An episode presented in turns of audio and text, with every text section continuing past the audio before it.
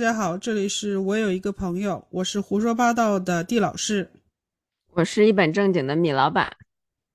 米老板，我最近发现啊，这几年不知道是不是因为什么经济上的原因，还是经整体经济下滑的原因，我发现我开始不买东西了。我之前开始不买东西了，我开始不买东西，我开始消费降级了。我很多曾经会花钱花那种这里一点小钱那里一点小钱买东西的这种习惯，现在越来越少了。现在除了买那种大块大块的消费，很少会去花这种小钱去买一些小的东西。其实我跟你有几乎一模一样的感受和经历。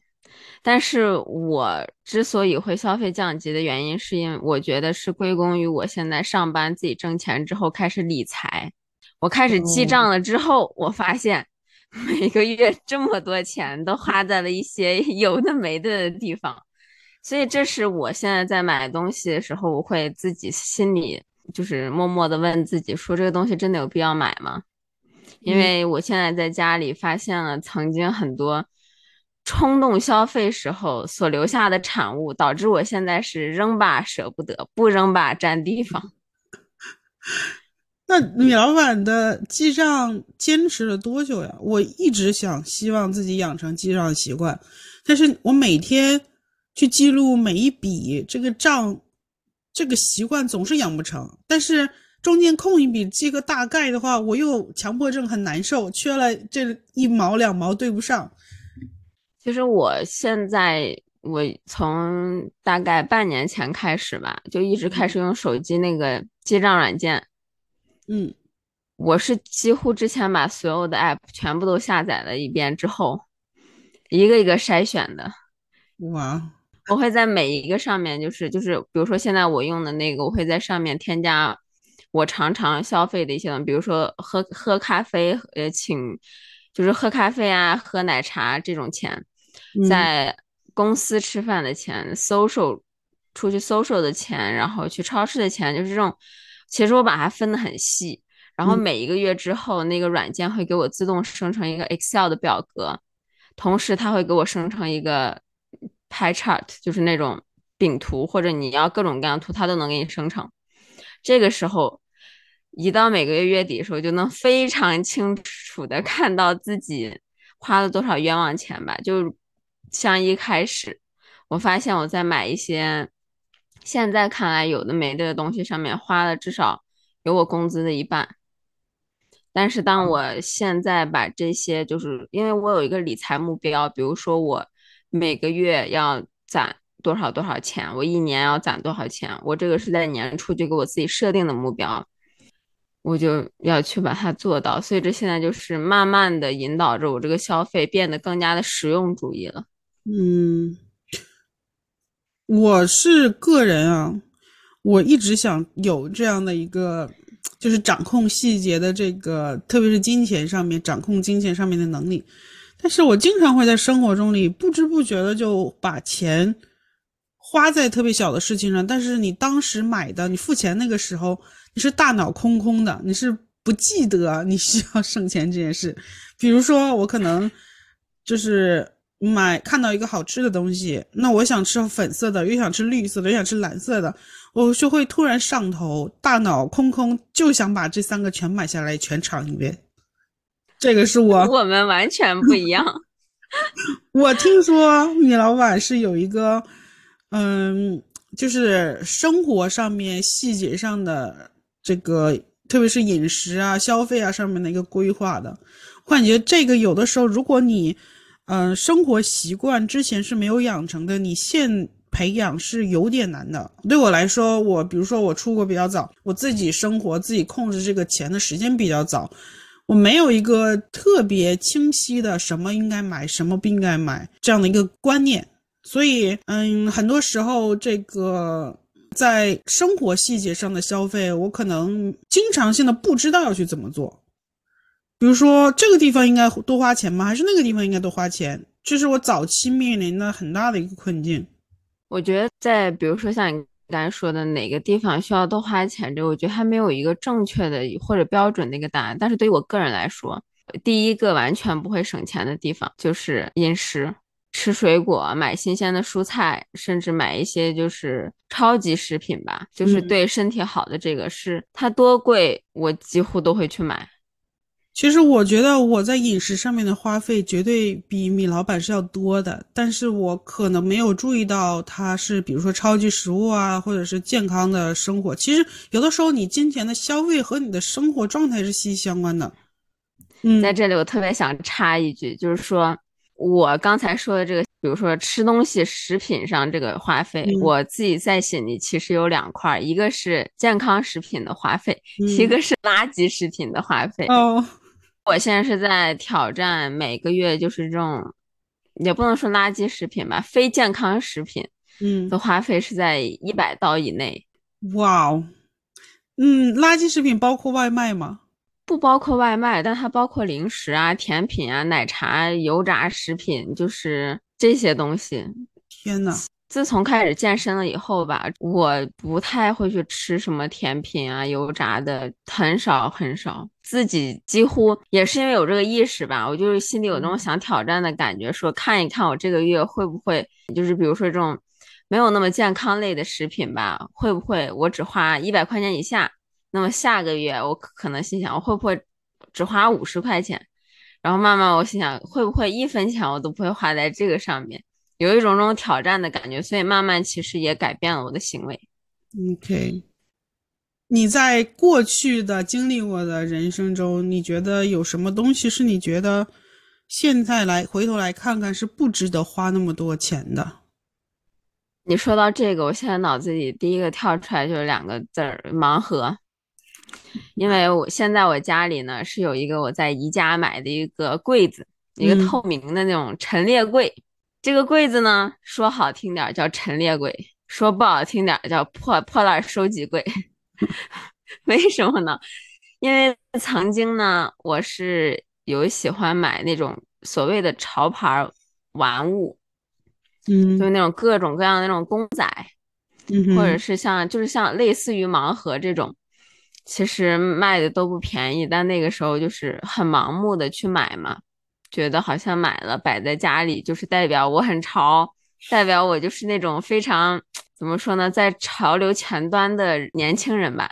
嗯，其实买回来之后，把它从盒子拿出来之后摆在那里，除了定期落灰不停擦之外，再也没有有什么其他的用途了。就是把那个东西从盒子里拿出来，发了个朋友圈，自己那一刻的虚荣心得到了满足之后，就是摆在桌子上。常常还会因为它占地方，所以到处挪；又因为后面落灰，一直擦，所以就得搞个柜子。然后你包括像之前我有买过那个比较小那个盲盒嘛，就一开始非常火爆的时候，嗯，现在就会有一个更搞笑的问题，就是因为它小，一碰就倒，倒了以后要一排全部重新接着摆。我的天呐！这让我现在最后悔的消费系列。哇，没有之一的这种，就是我知道这个盲盒火了很多年了，然后我从来没有被这个盲盒吸引过，因为我一想到搬家我就头疼。对，这就是我想说的，就是说让我感觉到说，在以前我之所以会买的原因是，第一，我对钱这个东西没有那么具体的概念，嗯，原因就是我不会去理财，我总感觉说，哦。嗯，这个五十多块钱，我现在买了就买了，它不会，它不太会影响到我去吃饭。嗯，我没有觉得有一个意识说，哦，这五十九块钱我可能不买这个了，可能我可以把它存下来，存下来之后，我可能有后期可以有一些对于我现在而言更有意义的一些行为吧。嗯，我觉得这是第一点，我会一开始买这个盲盒的原因。第二个原因就是那个时候没有这么反思他这个 marketing 的行为。作为一个学 marketing 的人，被这个 marketing 的这个对上了他的套。后来，后来我也是后知后觉，我就觉得不对劲儿啊。就是当因为有一天，当我第一次碰到它的时候，就那时候买回来嘛，摆在家里摆了一排。结果刚摆好，我转了个身，那时候冬天，大衣的那个袖子就碰到了，啪倒了以后又要重新摆。那个时候兴兴奋劲还在，结果第二天早上起来，相同的事情又发生了一遍之后，我就开始思考，我说我买这个东西的意义是什么呢？是它占据了你生活的空间，然而没有给你带来精神上长久的快乐。在之后，在新年进过去之后，它就是一个影，反而影响你生活质量的一个东西。你总结太到位了，地老师。因为你像那天我开始自己仔细的思考了之后，就也是出于好奇，就是为什么现在这会成为这么受追捧的一个东西？其实我当时买的初心是什么呢？是我看到朋友圈里大家都在晒，嗯，这个时候就有一种那种心理，就是啊，大家都在晒，那我我好奇这个东西，我买了我也要晒。其实这是最常规的一种这种，嗯，攀比不能说攀比了，消费心理学的这种，在社交软件上最基本的这一种方式吧。结果我自己作为一个学这个的，然后 深陷其中。对我感觉这个是最常见的一个就是诱因吧，就是很多我不知道。嗯，米老板，我说的正不正确？我觉得很多，嗯，marketing 他们会在没有需求的地方给你创造需求，然后你就会觉得，哦，好像我需要这个需求，我需要买它。但其实你本身是没有这个需求的，这个需求是凭空创造出来的。很多商品还有广告，我看今天都有这个相应的就是套路。是的，拿我们最常见的来说。以前没有双十一，没有双十二，没有五二零，是这些都是在我记得是淘宝创建出来的这个名词吧？那创造了一个这个契机。那每年双十一、双十二的这个交易额，你看到那个交易额的数字，就能感受到这个 marketing 所引导的人的这个消费有多么的夸张。包括，其实为什么我说盲盒它是？其实是从盲盒开始吧，它让我真的开始审视我自己实用性消费的这个一个思考吧。因为就像我刚才说，发朋友圈它是一个很小的一个现象，其实背后还有很多，就是说我在买那个盲盒的时候，因为它是五十九块钱，所以我会觉得它也不太会影响我什么。而且那个时候，我不停的会看到很多小红书上也好啊，反正各种大数据给你推收集整套盲盒，把盲盒做成一面墙，各种各样这个东西的时候，其实我也变成了就是只会享受开盲盒那一刻的刺激，嗯，分泌那一刻的多巴胺。对啊，它有那种赌性所带来的肾上腺素飙升的感觉。它是跟这个赌的这个性质，其实是在心理学角度就是是一样的道理，就是追求那一刻的刺激，还有对于未知的掌握。对，这是从那个时候开始，我就给自己定了一个目标，因为我现在是我现在可以用很烦这个词来形容，就是因为我现在看见他，我真的觉得家里很乱。因为我觉得像以前我还喜欢一些小东西吧，摆在家里好像觉得可爱，但是不知道从什么时候开始开始喜欢这种，不能说极简生活吧，但是我喜欢家里东西少一点，然后看着可以亮堂一点，就是干干净净的。这个时候盲盒摆在那里真的就很鸡肋。这个时候呢，你说我要把它扔了，就感觉哦有很浪费。我要把它继续摆在家里。也是很麻烦，所以这是其实我现在最后悔的消费，就第一绝对是盲盒，完全不用思考的答案。我个人最后悔的消费就是花大把的钱用在呃吃不太健康的食品上，然后又要花大把的钱把这些热量消耗掉。但是我这个呢，它好像不太像。不太涉及到这种呃消费心理学，它更多的是个人的一个 mindset，一个自我的一个的一个对一个自我的一个生活习惯和意识定位，在早期没有设定好。这个是我个人觉得我现在需要努力的地方。然后包括，比如说，因为我搬的国家比较多，每一次换一个新的地方，啊，每一次搬新家，我可能都要扔掉大把的行李，里面很多都是那些快消时尚品牌。我现在觉得那些衣服真的，你可能穿一季就已经要扔掉了，根本就毫无价值。那你不如。然后最后你回头看看，好像也没有少花钱，那不如就买一点质量好一些的衣服。我现在就是尽可能的去断舍离一些东西，就包括你刚才说的极简生活。每一次搬家，我现在就是尽可能的保证我东西越来越少。我每次都要扔掉一个东西。我之前还想挑战一下每天扔一件东西的那个挑战，目前还没有开始实施。每天扔一件东西，对，等我的好消息。但是你刚才说到那个极简生活，我之前没有意识到一件事情，是你跟我分享的，就是极简也是一有的时候也是一个被人营销的一个一个点。就我突然意识到，哦，我为了极简，我可能买了很多的那个收纳盒，然后现在没有东西收纳在里面。极简生活，其实我的概念就是。把一些不重要的那种完全可有可无的东西可以少买一点，在家里少出现一点，这就是我心里所谓的这个极简生活。但是我刚才你刚才提到那个快消，嗯，快消服装，我上我们交互第一学期那个 design thinking 的时候，我那一学期的话题就是快销，嗯。就是这些衣服每年消耗了多少的这个量，然后它给大家的这个生活其实带来了多少的不便，花了多少的钱，这样。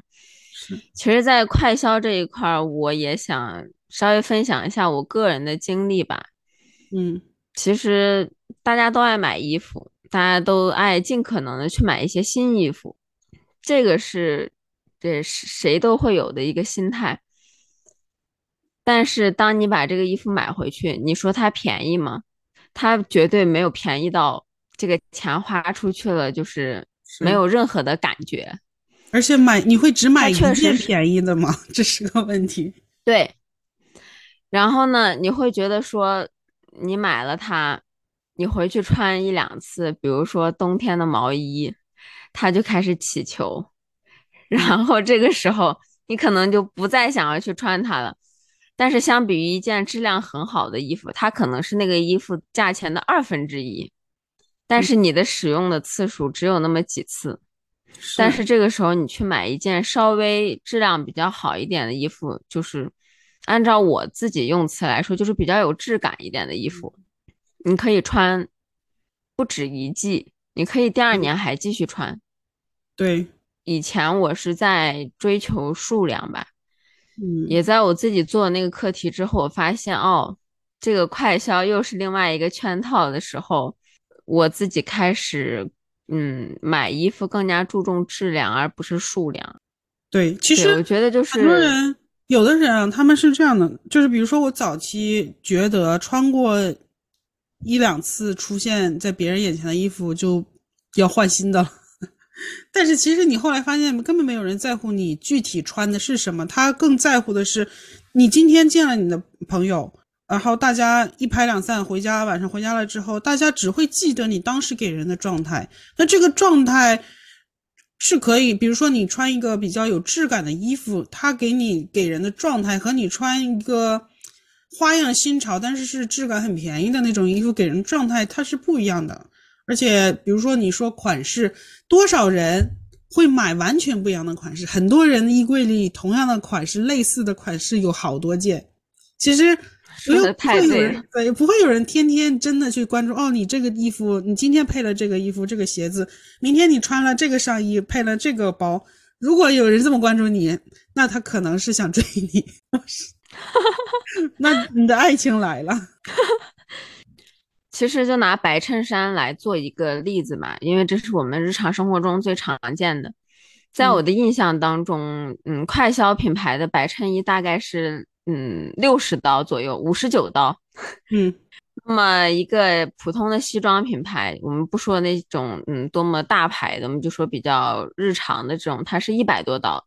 嗯，但是同样是白衬衫，因为它不同的材质，当人穿在身上的时候，有的有些衬衣它就是快销嗯品牌的很多衬衣，它是那种穿在身上不会让人觉得很挺拔，对，就是感觉你还是穿的就是对的很塌塌的那种感觉。但是比如说像一些西装品牌的衬衣，它穿上让你整个人感觉非常的精神，非常的专业。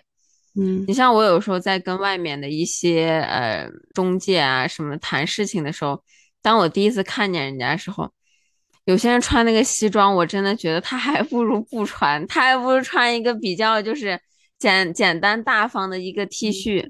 对，确实快销的价钱是普通品牌的一半，但是这个使用率和带给人的感受。我觉得这个是非常不一样的，所以我觉得地老师以后在买衣服的时候，可以稍微给自己一个这种思考。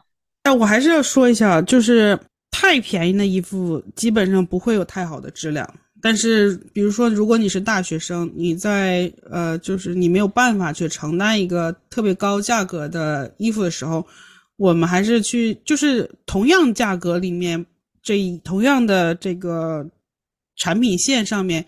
衣服也是会有不同的质感的。我觉得最重要的一点是，你要把这个质感、这个这个想法设定在锚定在你的脑海里。你下次在买东西的时候，是可以去呃更加小心的选择，多思考，再做出掏钱那一个步骤，以免做出 后悔的决定。就是掏钱之前问一下自己，这是 marketing 的陷阱吗？是，这是 marketing 陷阱吗？是不是有人想骗我？但是回到刚才地老师说的那个话题，我很好奇啊。你刚才说你把很多的钱花在了吃可能没有那么健康的食品上，然后又把钱花在了嗯消耗这些卡路里上。我非常好奇，如何花钱 消耗这个卡路里？比如说，你吃一段时间长胖了，你就要花钱找教练减肥，然后花钱买知识帮助你去减肥。我作为常年减肥 专业人士，好多方式，只要你想想不到，没有我没试过。嗯，各种方式吧，比如说教练，可能我就请了好几轮，呃，包括一些买营养餐之类的，这些其实很多人你会因为嗯。懒于去，或者是你没有这个正确的生活习惯，你会去把这个钱花在一些不需要的地方上。但是同时呢，你在身体受到负担的时候，你又需要花额外的金钱去解决你身体上的负担，这个就是得不偿失。我觉得应该从开头，在最开始的时候掐断这个问题的源头。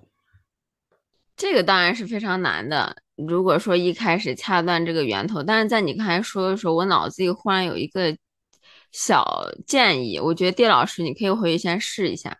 嗯，首先呢，一定要拿一个纸，一个白纸，然后拿根笔，在纸上呢画出相当于金字塔的那种结构吧，类似于那种分好层级。比如说对于我来说，就是这消费层级，第一，什么东西。不会省的必花，就是吃水果、买超级食物，这种对于身体好的。第二个不能省的钱，对于我来讲，就是我认为一定必要的社交。那么，比如说第三个，我觉得不能省的钱就是自己的护肤方面。但是下面就是比如说买私个人私人的保险、医疗方面，就是你自己可以分出一个层级。嗯，然后在你每次买东西的时候，想一下这个层级，因为你在画这个东西的时候，它其实是是一个理性思考的过程嘛。这个时候你其实没有带那种感性或者冲动的，这个时候你大脑是最清楚的，你能理出来你希望你自己的一套消费逻辑。嗯，那么你可以可能理完以后，你可能可以拍个照，放在手机里。那么你你以后比如说你。的工资，你就可以大概列一个百分比，说啊，吃饭这种生活上的，我希望花百分之五十，别的地方希望花百分之多少。那么买一些杂七杂八的，我可能就希望花百分之一或者百分之五一开始，嗯那么你就可以给自己有一个限制。嗯我觉得如果没有理清这个思路的时候，在你一开始买东西的时候，你很难就是一开始你就有很明确的说，这个东西对于我来说该买，这个东西对于我来说不该买，因为这个世界对吧，存在即合理。大家要都不去买那些东西的 marketing 就凉了。是，这个还是要看自己认为什么是比较重要的东西。我就想到，就是之前刘玉玲她接受采访的时候，她有说过，她有一笔钱叫 fuck off money，就是就这笔钱是她的安全垫。很多人觉得哦，我现在年轻，然后我现在不买，什么时候再买？但是就是因为你年轻，你才需要这个安全垫。当你在这个面对社会的时候，遇到不公平的态，就是对待，遇到不合理的事情，遇到让你无法忍受的工作的时候，你是可以掀桌子说 fuck off 的，因为你有这个安全垫，你有这笔 fuck off money 给你这个，呃，这个底气。我是觉得我最近开始想到这个问题，然后我才开始发现我的金钱观转变了。我从上大学时候开始，我其实就一直都有在攒钱，嗯，然后只不过是现在工作了之后，把之前的攒钱就只是攒着钱，我不花。那么现在，嗯，目标升到另外一个就是层级吧，就是这个钱我省下不花之后，我还希望我可以做一些理财，能钱生钱。嗯这个有这个呃行为的主要动力就是在于你刚才说的这个，但是对于我来说，它不是那个 fuck off money，对于我来说，它是一个就是以防万一的钱，嗯。就是比如说以后如果父母老了，然后需要一些什么，可能一些花钱的地方不在我的计划当中，嗯，或者是我自己以后呃工作也好，创业也好，总会有很多东西不在我的掌控当中。那么，这这个钱能始终让我有那么一份安全感，这就是我一直在提到的我个人的这个目标吧。就是因为我有这个目标，就比如说像我刚才说的，我工资可能要攒一半，然后我要每年要攒多少多少钱。因为有这个，然后这样的话，我可能五年内或者到十年内才能攒下一个什么什么样的程度，是因为有这样的目标。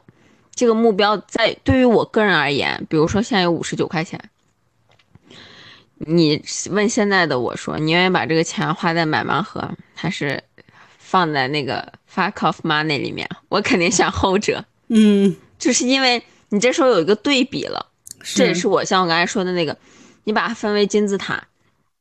哪些东西是你觉得必花的？哪些东西是你觉得，就是呃，在花跟不花当中，即使花了也没有关系的？哪一些钱你觉得是不太能花的？花和不花之间，你偏向于不花的。然后最后一个层级就是完全不花的。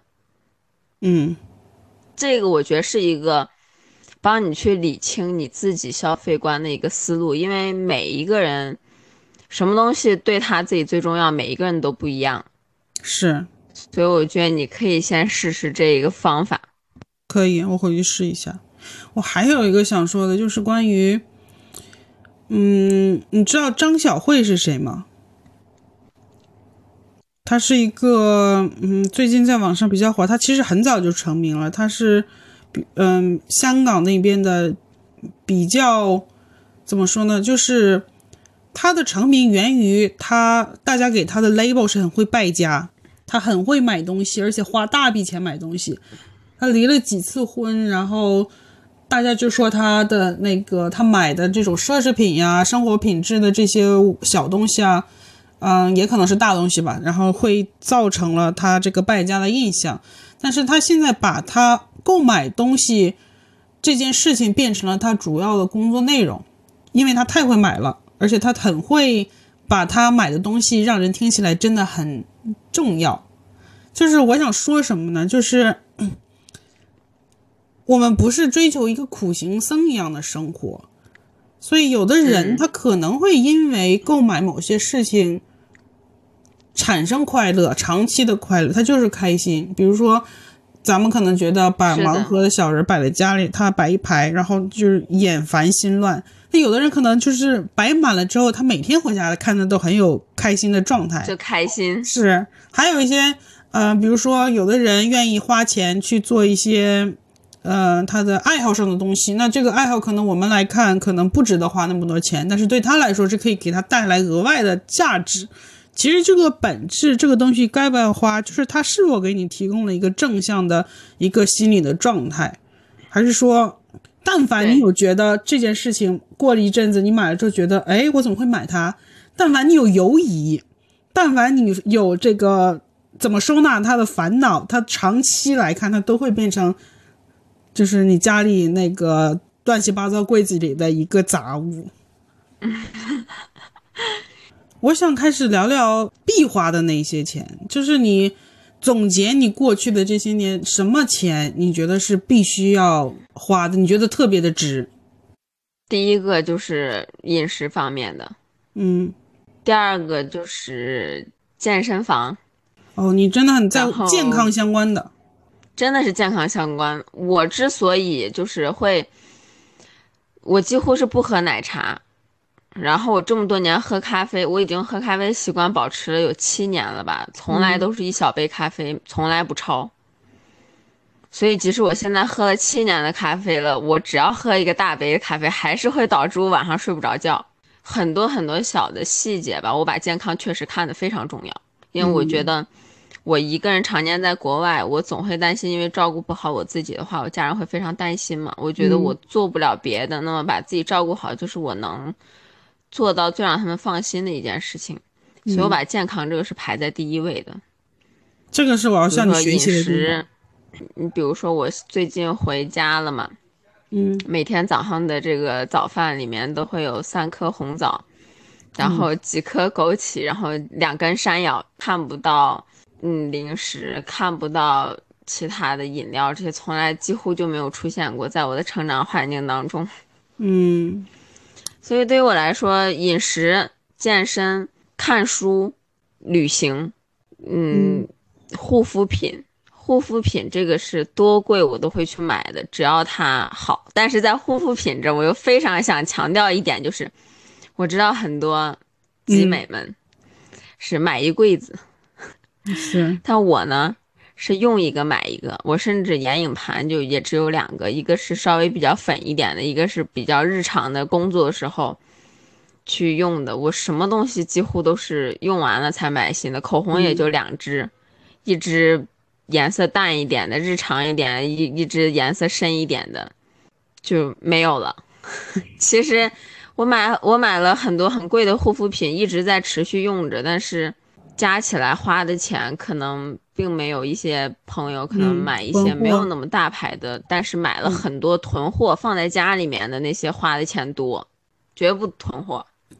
可以，你这个习惯太好了。我要向你学习生活细节上的一些，因为我发现，就像你刚才说的，你家里从来也不会有零食啊这类习惯。因为我发现啊，我们现在的消费习惯很大程度上会跟你原生家庭相关联，就你从小生长的环境造就了你现在消费的和生，主要是你生活的一个状态的习惯，或然后它会影响你消费的时候你的心理状态。就比如说，嗯、我们家可能会习惯性的有零食，那他那我在这个自己消费的过程里，我也可能会去习惯去吃这个零食，这个就是一个，嗯，这个生活的一个态度和你的生活一个状态。但是呢，相应的，我个人 prioritize 就是优先级的这个消费，也是我家里人带给我的影响，就是无论是何时何地，都要遇到这个机会就要去花这笔钱，就是在教育相关上面的花费。只要你掌握住这个机会，我一定会去花这个钱。嗯，你需要什么文具之类的，也从来不会因为，嗯、这个可能因为钱的问题而去拒绝。这个是，呃，可以说是在最 list 的最，就是在这个列表里面最高级的。我觉得这个是我在后续在未来可能也会保持着一个习惯。它教育、学习、资源这些东西是我放到最开头，就是最上面的一些内容。但是呢，我还是要向 米老板学习他这个细节上的生细节上的生这个生活习惯上面的消费，因为我发现着实是有一点负担大于享受了，特别是健康相关的，我觉得至少应该也是在排在我榜上的前三才可以。然而我之前其实没有仗着自己年轻力壮，没有太去思考这个问题，但其实当你最近这几年，我发现我可能脖子不舒服啊，胳膊不舒服啊，这时候发现可能，当你真的发现问题的时候，已经晚了。我是这么觉得的。地老师，我在这就是忍不住要反驳你一下了。嗯，当你说你要把教育啊这一类放在第一层级的时候，就人只有健康的活着，才会有教育这一层级。是我现在所以你应该 你应该把它放在第一层级的。你会发现，你要是不舒服的话，做什么都是低效的。你你要是没有健康的活着，一切教育和学习都没有任何的意义。是，慢慢进步。我先把它放到列表前三。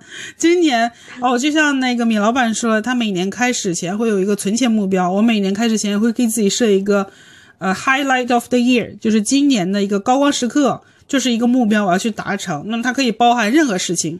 我今年有把健康加在里面，我之前每一年没从来没有过健康这件事情。认识我了之后，我会给你慢慢洗脑，让你早日把它放在第一 位。我是一个特别难被洗脑的一个人，希望你能成功洗脑我。像你刚才说的那个买零食啊，嗯，我觉得快乐是主导，什么东西没有那么多。其实像。吃东西啊，吃零食也好，嗯，你健身也好，其实这种东西没有什么哪一个更比哪一个好。其实我觉得就是看你快乐的源泉。如果你今天真的上了一天班特别累，你觉得你只要吃一个甜的东西，你今天一天就回血了，你就又觉得啊，人生真值得，值得 去买去吃，每天都快乐的生活，这是最重要的。其实就是不要为。这种物质上的东西去纠结，就包括你买了之后后悔，其实也是一种纠结。你买了之后发现它收拾起来很麻烦，或者你买了之后发现你不需要，这都是一种纠结。就是活，我觉得是活在当下，真的去做你当下会开心的事。然后你怎么才能做到这一点？就是要了解自己。我觉得这一点可能很多人都可以运用到，就包括你说的那个金字塔。可能很多人都可以做一个类似的金字塔，告诉自己：我回顾一下我过去，我到底什么是我真的会让我自己快乐的事情，然后嗯，优先把它们放到优先级里。这个时候你在以后在消费的时候，可以就知道哦，我可能会在这个地方会出现问题，在那个地方我可能会获得快乐。就我觉得大家可能一开始在用这个方法的时候，你可能写完你就觉得把它抛在脑后了。嗯，其实你可以写完之后，嗯，在之后慢慢消费的过程当中，时不时的想一想它，你会发现不超过一个月的时间，你它一定会对你的一些行为有所改变的。是，因为我曾经刚来澳洲的时候有一个就是怪癖，就是又因为我这个人把所谓的健康放在第一位，所以一来澳洲的时候，我那时候是疯狂买保健品。我的天！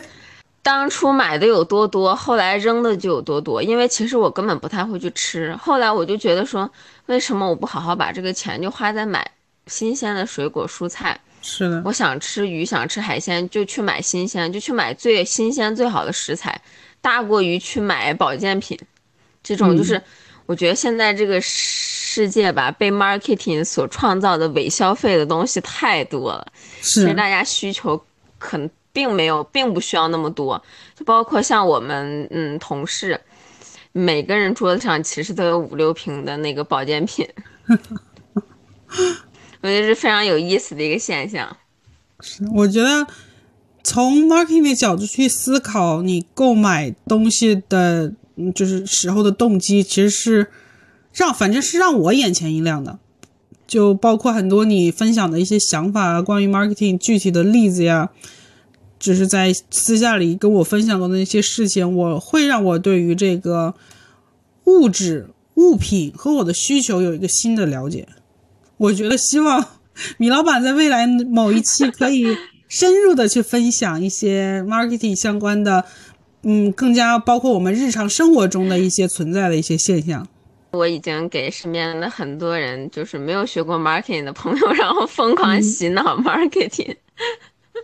我觉得这个 marketing 相关的话题是可以安排起来的。是可以。说到这儿，其实我又想提一个关于消费的一个东西。嗯，因为我发现是非常常见的，就是毕老师在你买一个东西的时候，比如说你现在戴的这个耳机，嗯，就是你会买一个最好的，但是挺贵的。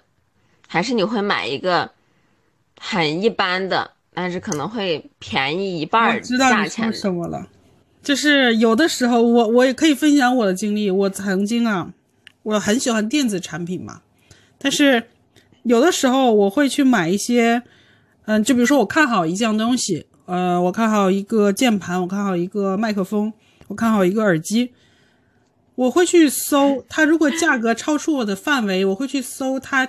类似的品牌，然后这个时候我就会自我纠结，我要不要花那么多钱买这个贵的，还是说我要花少一点钱，我可以省下这片？但其实最后啊，你发现，你想要的永远都是你想要的，你还是会买那个贵的，你还是会买那个贵的，而且有的时候是你买了便宜的之后，你后悔又去买那个贵的，再去买那个贵的，是的，花了两遍钱。是的，为什么我刚忽然想提到这个？我是发现我身边的很多朋友都有这一个。呃，习惯吧。是，其实尤其是在买电子产品这一方面，你会发现，你说它能贵到多么夸张吗？我们当然说的是大众所能消费的一个水平了，就不是说世界尖端那种了。是，其实你像一个耳机，二百多的，二百五十刀的和三百五十刀的，差一百刀。嗯。但是可能它在你的体验感上呀，也包括你使用的周期上，其实有很大的变化。但很多朋友呢是会买，是他喜欢三百五的，非常喜欢，又因为是最新出的，但是又觉得，哎呀，有个二百五十块钱是不是我就够了？然后这时候我就去买个二百五十块钱的，然后用一段时间觉得，哎呀，好像还是三百五那个香。然后这时候做一番纠结之后说。我都这么努力挣钱，我值得这个三百五的，然后再买三百五的。其实呢，你总共花了更多的钱。我觉得这就是伪省钱，假装自己好像自己省钱，其实并没有，而且你还没有获得快乐。是的，就是这是为什么我在大学吧，因为第一年的时候我是开始有点这样，因为我也是一个电子产品的那个爱好者。后来我就真的发现，我几乎无一例外买了便宜的，还再去买贵的。后来我就给自己定了一个规矩，就是只要这个东西不是说二百和两千的差距，嗯，只要它是这种小范围，我还能接受的差距，电子产品买新不买旧。是，我觉得这个就就是你不太了解自己真的需求，而且不要在自己热爱的事情上省钱。这件事情如果给你带来的快乐，或者是它对于你其他的工作上面是有帮助的，不要在这些方面上省钱。对，就是还是需要理出来自己真的要的是什么，然后你知道，你一定要知道什么地方是要省钱，是你那个金字塔最底端的那些是是是要省钱的。是，对，比如说你可能根本不会用到的，比如说你已经有十几支口红了，你可能更多的口红。那些可能是你可能会省下来的钱，毕竟它是有保质期，等等这些，呃，一些条件所限制的东西，这些我觉得你可能需要省下来。但是发现很多朋友他是平时在，嗯，就拿盲盒举例子吧，平时买盲盒的时候绝不手软，买私宝的时候买最便宜的，就是我常 常会听到朋友有这种言论，你知道吗？就是，嗯，因为在澳洲。一个盲盒其实也蛮贵的，二十刀的样子。嗯，一个月的私保买的稍微好一点的是一百五，嗯，二百刀的样子。但是很多朋友他会选择去买盲盒，他买盲盒他不会觉得这个钱是怎么怎么样，但他当你要去他去买私保的时候，因为这一个是一属于一种长线投资了嘛，短期看不到的时候，他就会觉得说。哎，这钱花的没必要。每次我一听见这种言论的时候，我我满脸都是问号。所以其实总结一下今天的我们俩的共同的一个，嗯，就是共同点吧，就是什么地方是值得去花钱的。一个是跟安全垫相关的事情，包括它会给你提供一些保障，像保险呐、或者是呃一些一定量的存款，可以让你没有工作的情况下生活半年啊、一年也好，这种相当于安全垫一样的这种钱是。